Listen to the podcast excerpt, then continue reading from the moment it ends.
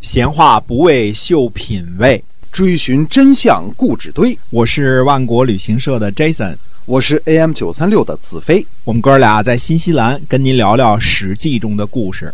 好，亲爱的听众朋友们，欢迎您回到我们的节目中。我们节目呢是跟您讲《史记》中的故事，告诉您在那个年代发生过什么样的事情。好，我们继续来讲。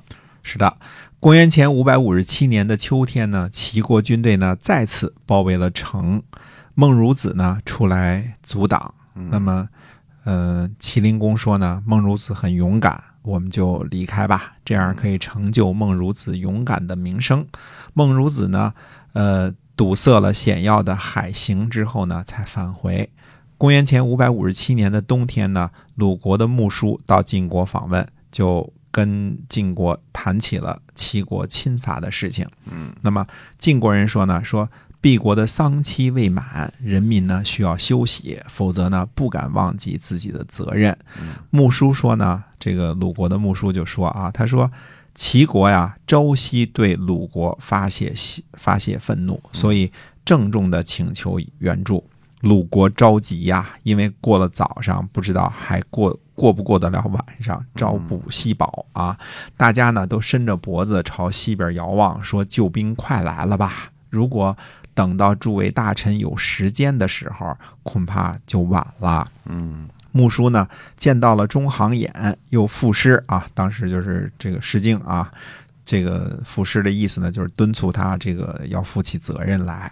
中行衍呢就谢罪，他说呢，岂敢不和大夫们您大夫您一起这个忧虑国家大事，让鲁国落到这步田地啊？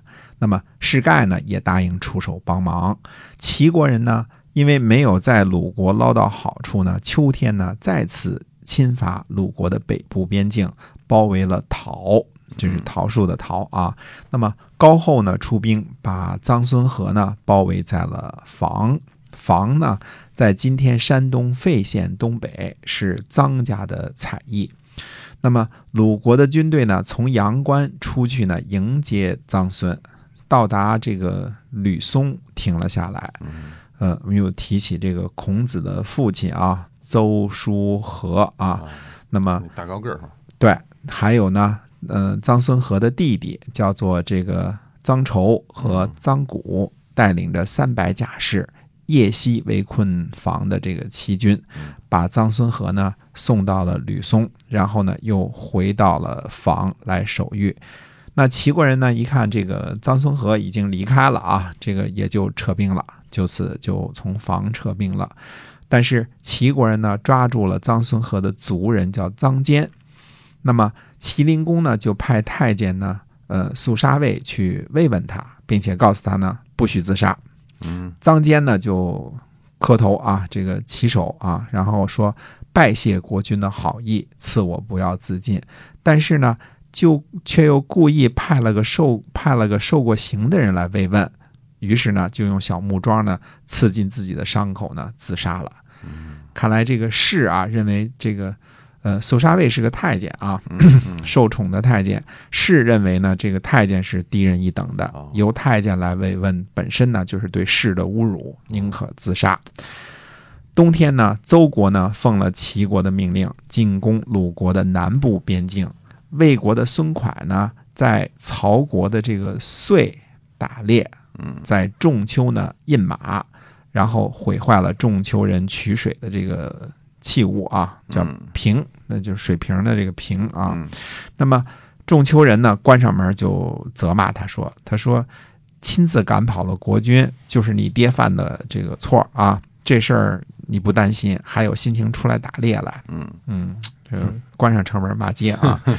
公元前五百五十六年的夏天呢，魏国的石买孙蒯。呃，一起出兵呢，讨伐曹国，就伐取了仲秋，就把仲秋给占领了。嗯，曹国人呢，就去向晋国投诉。公元前五百五十五年呢，晋国人在长子抓捕了石买，在屯留呢抓捕了孙蒯，因为。曹国人呢投诉的缘故，所以晋国大哥就出手了。公元前五百五十五年的秋天呢，齐国呢再次侵犯鲁国的北部边境，中行衍呢终于下定决心，决定要讨伐齐国。呃，看来这个晋国下这个决心也是不容易啊。嗯这个因为齐国毕竟不是可以随便出兵打的，啊呃，不是那么容易打的。呃，这个时期的晋国霸主大人呢，对于维护旗下诸侯之间的利益还是比较尽心的。就是呃，魏国啊也不能欺负曹国，对吧？嗯这个齐国呢也不能欺负鲁国。那么中行衍呢，呃，这个时候是中军将兼正卿啊，在做出决定讨伐齐国之后呢，却做了一个非常奇怪的梦。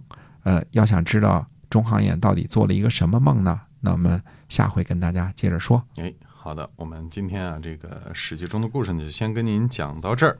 那我们的节目在每周一到周五呢都会更新，也希望您把我们的节目呢能够分享出去，让身边喜欢历史的朋友一起来听。好，我们下次节目再会。再会。